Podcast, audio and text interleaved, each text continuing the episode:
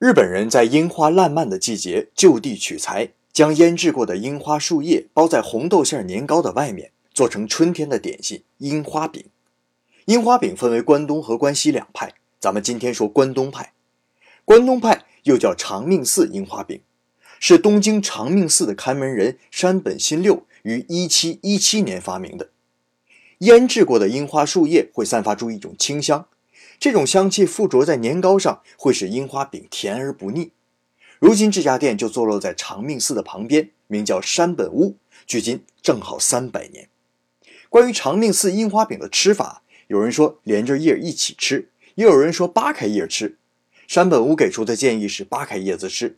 不过啊，我觉得买一个樱花饼，坐在于田川河畔，看着汩汩河水和两岸绚烂的樱花。享受着大好春光，这才是最美的吃法啊！